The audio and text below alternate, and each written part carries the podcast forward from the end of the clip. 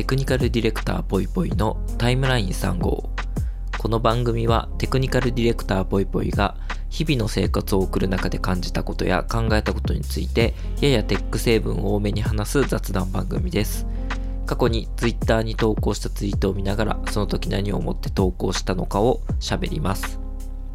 ということでちょっとあの前回に引き続きで申し訳ないんですけど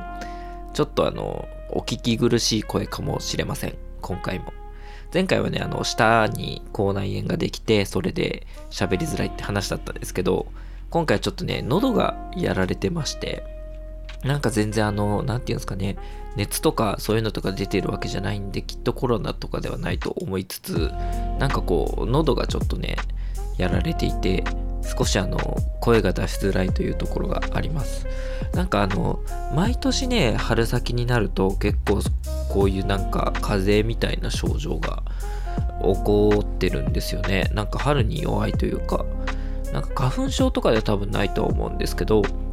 毎回ちょっとなんかね、春先に毎年喉がやられるというところがありまして、今年もまあ、そんな季節になってきたなと思っているところです。ね、最近ちょっとずつね、なんかあの桜も咲き始めたりとかしてるんで、なんか本格的に春だなと思いつつ、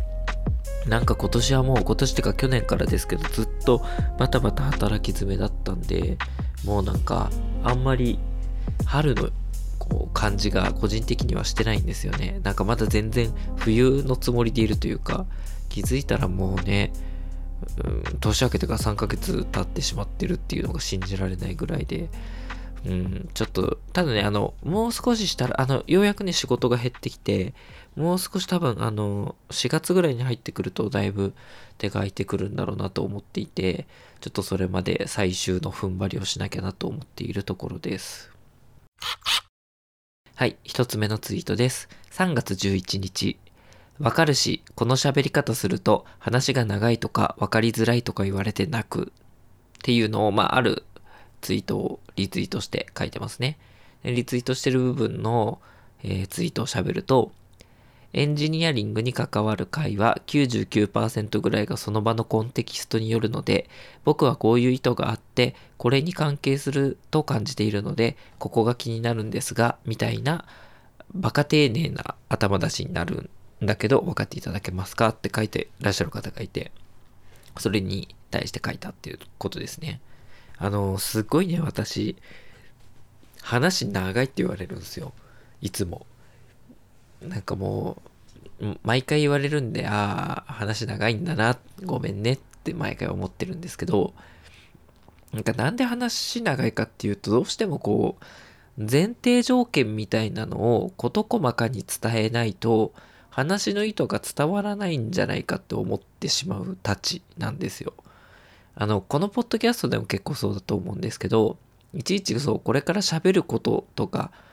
なんだろうな、これから出す用語とかに関して、この用語っていうのはこうこうこういうもので、ああでこうでこうでみたいなこととかを、いちいち説明しないとコンテキストが伝わらないんじゃないかと思ってしまう病気にかかっていて、割とそのせいで話が長くなってしまうんですよね。だからなんかすごいこのね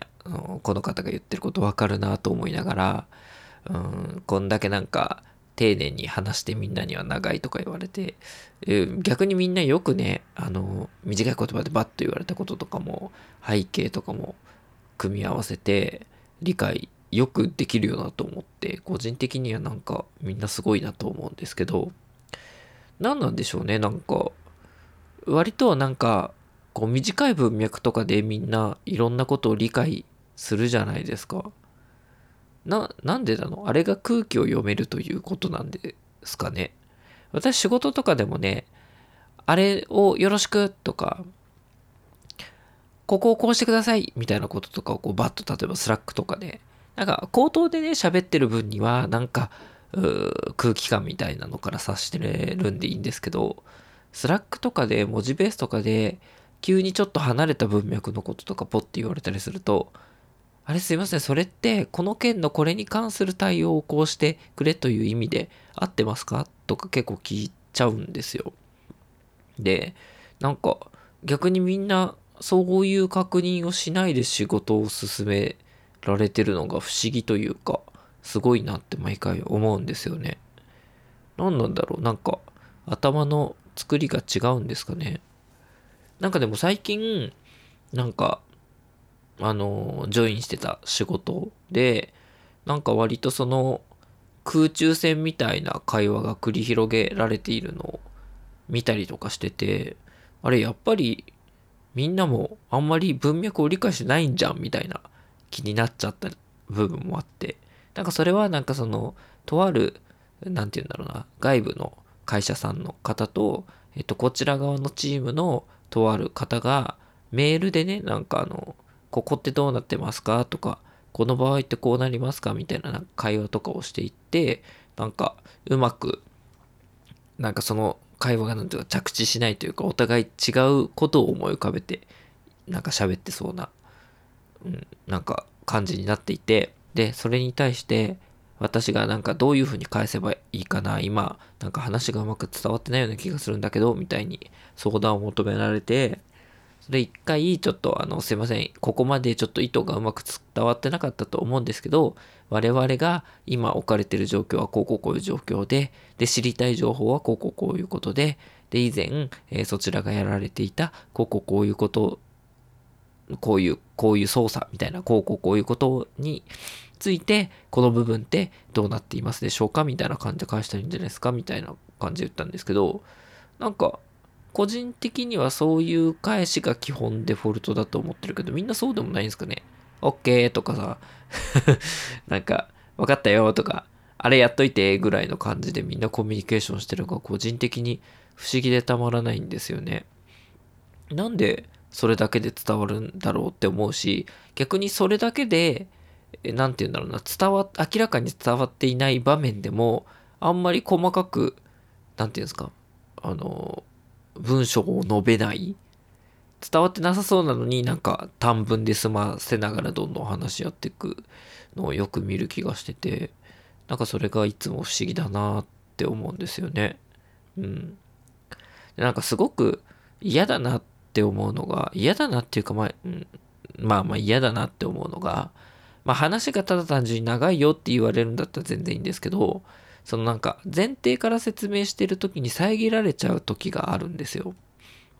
なんか自分としては結構大事なことだから前提の条件まで含めて伝えておきたいと思って、えー、この間のこの件でこうこうこういう状況になっていてこうこうこうだったんですけどぐらいの時まだあの説明途中ですよみたいな時に、ちょっと話ない、長いから端的に話して、みたいなこと言われたりとか、長いけどもうこうこうこういうことでしょみたいなこと言われちゃったりとかすることがあって、それはすごく嫌だなってなるんですよね。あのこうこうこういうことでしょっていうのがそもそも間違ってたりするし、うん。もう話長い。こういうことで合ってるみたいな。いや、そういうことで合ってないし、そういう、えー、勘違いをさせそうだから、こっちは前提から話してるんだよ、みたいな。うん、普通に考えるとそういう主張をしそうな文脈に感じるだろうが、実はそこじゃないことを言いたいから前提から話してるんだよっていう時にもうめんどくさそうに、あの、こういうことでしょ、どうせみたいにされちゃうことが多いんですよね。それがちょっとね、困るし嫌だなって思う。まあ単純にね、なんか、人が話してる時に遮るのってそもそも良くないし気分も悪いじゃんっていうのもあるしね。でしかもそれがさ、その相手に対して、えー、ちゃんと伝えなきゃいけないというか、相手のためを思ってまで言うとちょっと言い過ぎかもしれないですけど、相手用にカスタマイズしてこっちが前提条件話してるのに、それをなんか、その、受け取る側の相手がめんどくさがって、しかも間違えるっていうのがね、なんか嫌だなって毎回思うんですよ。うん。まあ、とはいえ、ちょっとこっちにも多分落ち度はある気がしてて、これからめちゃくちゃめんどくさい話をするよっていう空気感にさせちゃってるっていうとこも多分あるんでしょうね。その、いちいち前の話持ってくるなよみたいな。だから本当はなんか、よく言われるような結論を先に喋って、その後説明を乗っけて、最後にまた結論をもう一回言うみたいな感じのなんか、うまい喋り方をしなきゃいけないんだろうけどね。うん。いや、それはでも難しいっすよね。なんか、結論から話せって、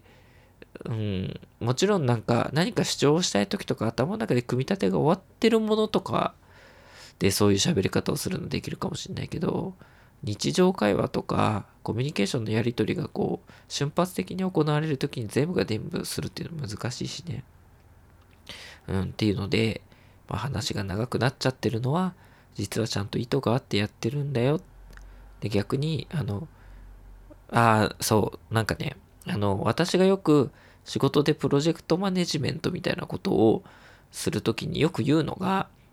認知が弱い人に向けてプロジェクトマネジメントをして、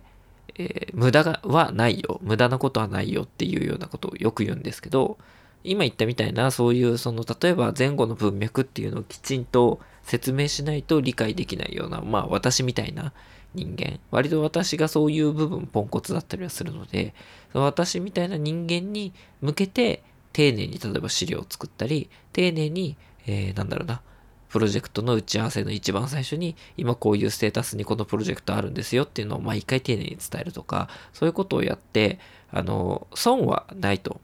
ちゃんとこう認知ができる人、あの少ない情報で理解をしていただける人に対しては、まあ、もちろん多少打足にはなっちゃうだろうけど、まあ、現状を正しくもう一度確認してもらうっていうようなことにはなるだろうし、逆にその認知が、えー、弱い、人に向けては、えっ、ー、と、きちんとね、プロジェクトの情報を伝えて、もう一度、あの、前提条件をちゃんとすり合わせてから話ができるっていう意味でも良いし、そういう意味でなんかね、あの、うん、そこら辺の認知が弱い人に向けた話し方とか向けた、うん、進行するっていうのは、あの、いい、いいよなと思うし、まあ自分がそういうね、ちょっと認知が弱い部分が面がある人間っていうのもあるからこそ、割とそこは丁寧にやっていきたいなと仕事では思ってやっている感じですね。まあ、プライベートでこういう喋り方するから長いって言われるんだろうけどね。うん。でもまあ、そうご理解には必要なことなのかなと思って、普段はやっていますという話でした。はい。二つ目のツイートです。3月14日。多分、登記情報とか見たんだと思うが、会社の名前と住所が刻印されたペンのサンプルが勝手に送られてきた。普通に書き味もいいし、作りも茶くないし、よかった。ノベルティの多量発注狙いだと思うけど、証拠たくましいってこういうこと言うんだなーっていうので、まあその送られてきたボールペンの写真と一緒に載っけてるんですよ。でね、なんかあの、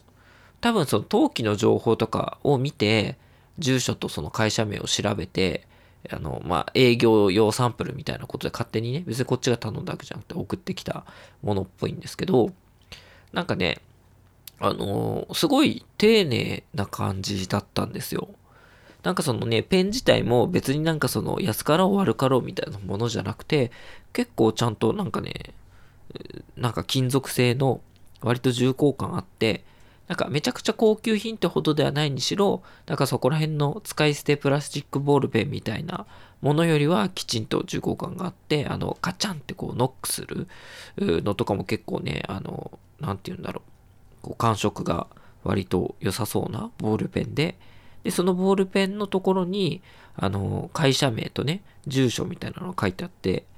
で、さらにね、なんかちょっと仕事が丁寧だなって思ったのが、まあ、そのボールペンが送られてきたのと一緒に、まあ、このボールペンがこうこうこういうボールペンですよ。で、今ならキャンペーンで値段がいくらいくらですよ、みたいな、その印刷された冊子というか、冊子じゃないですね、紙と一緒に届いたんですけど、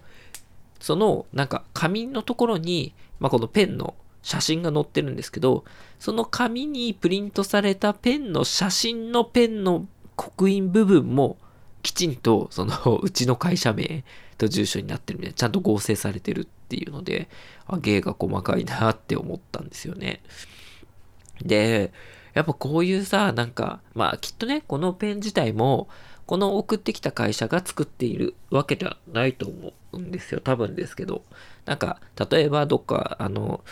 中国なのかどっかなのかでこういうのを作ってる工場があって、で、そこに多分、えっと、刻印のデータとかを送って、えっと、輸入してというか、持ってきてそれを売るっていうビジネスだと思うんで、ある意味ご販売をしているような、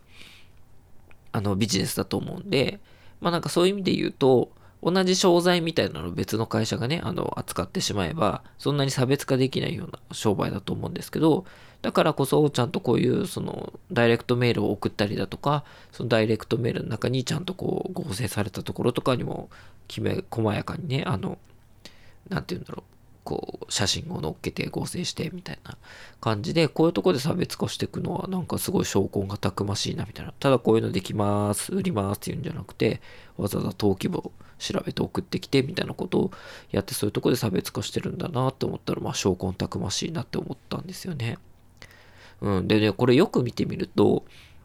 まああの封筒みたいなのに入って届いたんですけど、えっと、その封筒自体はそのこのね、ペンを扱ってる送ってきた会社さんの会社名とか住所とかっていうものは、あの、多分、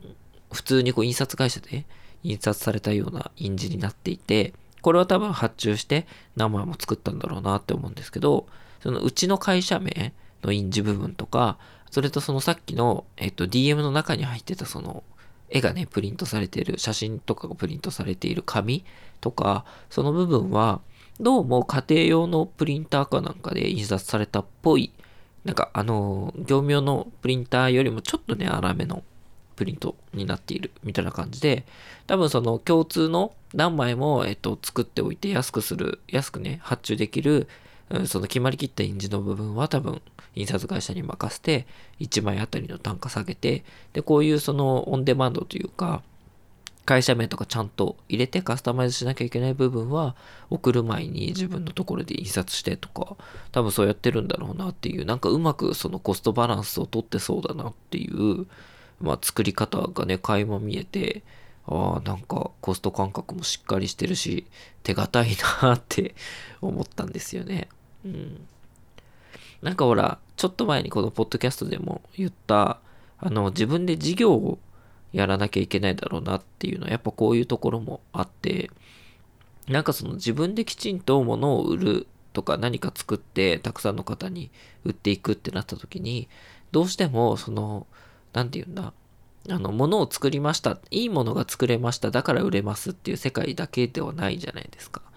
いいものが作れても、えっと、それがまあ買う人たちに情報として届かないと知ってもらえないしとか。まあ、そういうところで、なんかいろいろとね、あの、ものを作りましただけじゃない部分の工夫をしなきゃいけない部分ってたくさんある気がしていて、それこそプロモーションをするみたいなことなのか、うん、なんかそういう部分って、やっぱり今みたいな受託の開発やっているとなかなかこう頭に回ってこないような部分のこう頑張りというか努力だなって思うんですよ。って考えると、うん、なんか自分で事業始めることによってそういうところも鍛えられてくるっていう部分は往々にしてあるんだろうなと思ってやっぱこういうなんかあのねボールペンを作ること一つにとってもなんか割と学びが深そうだなって思うんですよね。うん、なんだろうあのなんというか一応ほら受託の方の仕事に関して言ってもその私にあの依頼をしてくれくれる依頼をしてくる会社さんも、要はまあ自社で事業をやっている人たちなわけで、そんな、うん、ちょっと言い方悪いですけど、その私に物を頼んでくるっていう時点で、それは事業にとって、まあ、コストなわけじゃないですか。その何か物を作りますっつって私に依頼してきて、いくらですって受注したっていう、これは企業のその事業を進めるという意味においてはコストなわけで、我々はもうちょっとその事業者側のコスト感覚みたいなものにもうちょっと寄り添わなきゃいけないなって思うんですよ。うん。なんかその自分がやっぱりそのコストとして発注を受けているっていう部分でも、じゃあそこからパフォーマンスをどうなんかね、最大にしていくんだっていうところは意識的に考えなきゃなって思うし、逆にそのコストをどう下げていくんだみたいなところも割とね、なんかこう、自分の収入みたいなことだけ考えると、どんどん金額を上げていこうっていうモチベーションになっちゃうけど、それが相手のこ、相手にとってはコストだっていうことを考えると、そんなになんか無駄なこともできないというか、うん。やっぱりその、前も言ったけど別にあの市場より明らかに低い金額みたいなのをつけようみたいな意図はないが、ないけど、ちゃんとその適正な金額以上のものを、なんか、なんていうんですか、あの、ある意味、なんかアホな感じになって請求をしたりとかするみたいなことはないようにしないとなと思って。なんか、うん、こういう言い方するとちょっとあれですけど、えー、人からもらってるお金だから雑なことをやろうっていう感覚になっちゃうと、うん、厳しいんだろうなと思ったりはしちゃうので、やっぱりその適正な流度の仕事、流度というか適正な質と量の仕事に抑えるっていう感覚を持ってちゃんとお仕事していかなきゃいけないよなっていうので、まあちょっと事業者のね、側、そっち側の感覚みたいなのを得るという意味でも自分でもね、なんかこういうちょっとした事業みたいなのやってみてもいいのかなという気はしましたというお話でした。はい、次のツイートです。3月14日。これは大喜利のネタにしておくにはもったいないいい問題設定だな。というか、この問いを作った人のセンスたるやっていう風に書いてます。これも、えっと、とある別のね、方がツイートしてるものをリツイートして、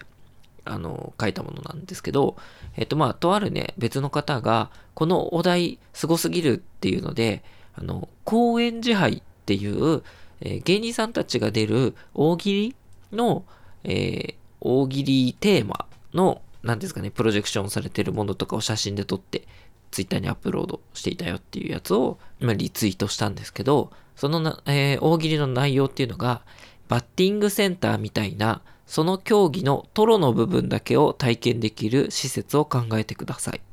ていう設定だったんですよ。設定というかテーマ、大喜利のね。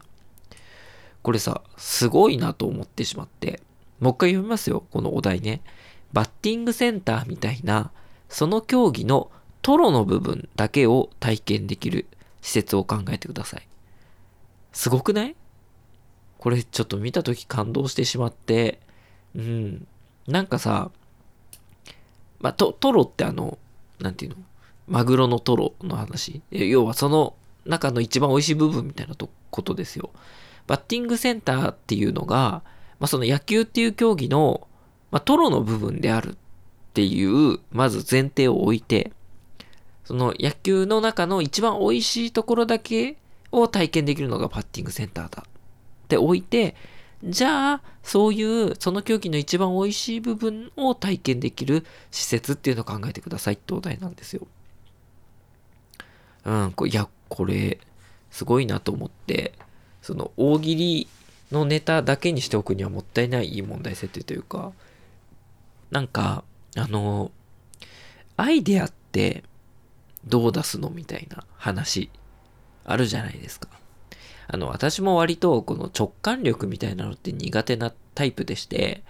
あの、仕事柄、まあ最近はあんまりないですけど、独立した後はね、そんなにないんですけど、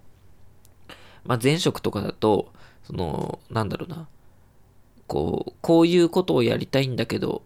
なんかいいアイディアないですかみたいなので、その社内でブレストというか、そういうのをやるときに、なんかそのアイディアみたいなのを持ってかなきゃいけない時とかあったんですよ。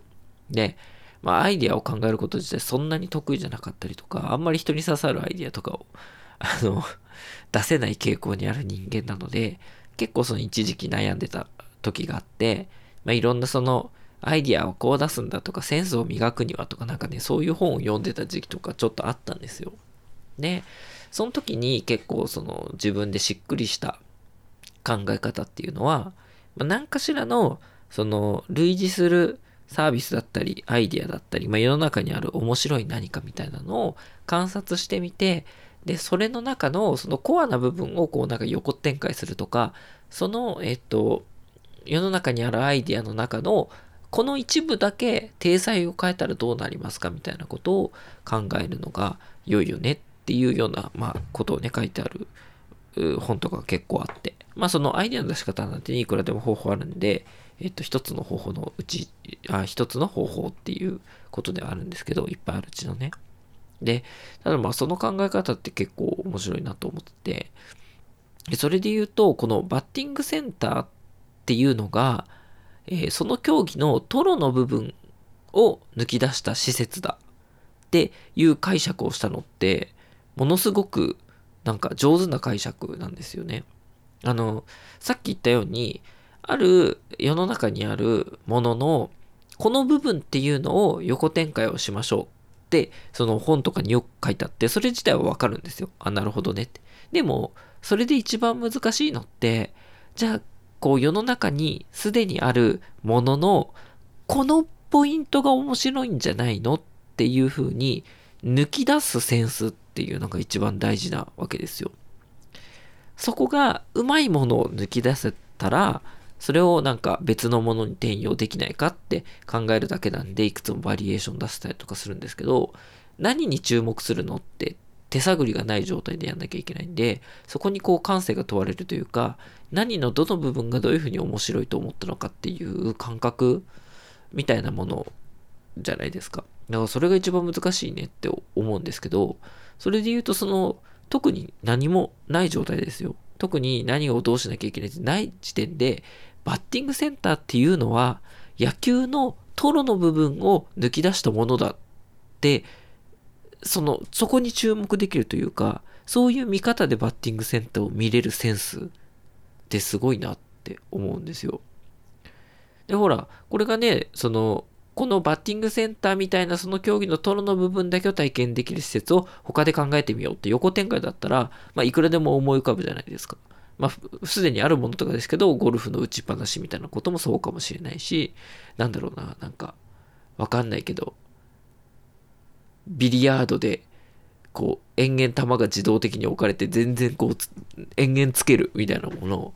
できるかもしれないしとか、まあ、これね、お笑い芸人さん向けのお題だから、全然私は、全然お笑いに関係ない、今面白くないことをたくさん言ってますけど、まあ、あのね、私が挙げたアイディアが面白くないっていうのは一旦置いとくとして、まあ、挙げようと思えば、その立て付けでいくつもパターンは出せるじゃないですか。だから、そのアイディアを出すってこと自体は多分そんなに難しくないんですよ。面白いか面白くないかを除けばね。だけど、一番最初のこのバッティングセンターを見て、バッティングセンターっていうのが、その競技のトロの部分だけを抜き出したものだっていう構造を見つけられるセンスってすごいなって思うんですよね。そう、それで言うと、まあその、じゃあ、どの部分に注目して、どういうふうにそのアイディアのコアの部分っていうのを探していくかみたいな話って、やっぱりセンスが問われるんだと思うんですけど、あの、まあ、センス以外にどういうふうにこうそこを探していこうかっていうので、私が結構好きな考え方で言うと、あの、ジバっていう、まあ、デザインファームというか企業みたいなところの浜口さんという方がいらっしゃって、で、その、まあ、デザイナーって言っていいんですかね、ビジネスデザイナーっていう肩書きなのかな。その、ジバの浜口さんっていう方のあの考え方が面白くて、まあ、この人なんかね、あの USB フラッシュメモリーとかを作った人というか、まあ、作った人っていうと語弊がありますけど、それのアイディアを考えた人っていうので有名だったりするんですけど、なんかほら、USB のフラッシュメモリーっていうのも、要はそれまで世の中にある記録媒体って、容量が小さくて、え持ち運びができるもの、例えば、え CD なのか、MO なのか、フラ、あフラッシュじゃないや、なんだっけ、フロッピーディスクね、フロッピーディスク。みみたいなものなのか、その容量が大きいけど、でも持ち運べないもの、ハードディスクみたいなものがあるときに、えっと、その、なんか、容量が大きい小さいっていう軸と、えー、持ち運びができるできないっていう軸で考えたときに、あの、すべてあらゆるそのメディアっていうのが、その同じ一直線上にあって、もし持ち運びができるようにするんだったら容量は小さくなきゃいけないとか、持ち運びが、えっ、ー、と、あ容量を大きくしたいんだったら持ち運びできないっていうこの二軸の対立の中でしかメディアがなかった時に持ち運べるんだけど容量が大きいっていうその何ですかねそのこう対立軸からずらしたところにアイディアをを発見したから USB フラッシュメモリっていうのはこんだけ流行ったんだよみたいなその軸のずらし方みたいなことをあのおっしゃってる方でこの考え方すごく好きなんですよね。なんかそのブレストみたいなのをしていろんなアイディアをバーって出して普通だったらその中で良さそうなアイディアをいくつか選んでおしまいってなるところをその良さそうなアイディアを選ぶんじゃなくてそれをえっといっぱいあるアイディアの中から軸みたいなのを二軸見つけて、で、そうするとそのアイディアが、えっと、二項対立みたいな感じで、えー、なっているであろう軸を見つけった時にその、えー、と2個の対立からずらしたところのアイデアをもう一度考えてみると実はその画期的なアイデアが生まれるんですよっていうふうにおっしゃってる方でなんかその軸の見つけ方みたいなことってあんまり明確にあのアイディエーション考える方あのアイディエーションをこういうふうにした方がいいよってこうおっしゃる方でも言う人がなかなか少なくてうん、アイデアをたくさん出せみたいなことを言う人とか、なんかアイデア掛け算だみたいなこととかで、その、とりあえずたくさん出してけみたいなことを言ったりする書籍だったりとか、言説をよく聞くんですけど、それをじゃあどう軸を見つけて、どういいアイデアとしてブラッシュアップしていくのかっていうふうに、あの、なんていうんだろうな、踏み込んで話す方ってあんまりいらっしゃらない印象で、で、それで言うとこの浜口さんっていう方は、なんかそういうもう一歩踏み込んだことをおっしゃってて好きなんですよね。まあ、それで言うと、やっぱりその、さっきのトロの、なんて、部分みたいな捉え方をするっていうのが、なかなかまあ、センスがない私みたいな人間には難しいんですけど、きっとなんか、それっぽい施設みたいなのだっていっぱい並べて軸を見つけてみたいなことをやった時に、まあ同じような視点が得れるのかもしれないなと思ってて、うん、たまに、まあ最近あんまなくなっちゃいましたけど、うん、仕事でアイディアを考えなきゃいけない時には、個人的にはそういうところを意識してるんですよね。うん。っていう、なんか 最後どちらかった気がするけど、うん、そんな感じのお話でした。はい、ということで、あの、すいません。非常にお聞き苦しい喋り方になってしまってると思います。ちょっと低い声がね、出せないんですよね。低い声があーっていう感じの、うん、になっちゃう。ちょっと喉が良くなるといいな。ね、なんか、ちょっと暖かくなってきたからさ、なんか季節の変わり目だし、皆さんね、体調崩したりとかしないように気をつけてほしいですよね。うん。なんかね、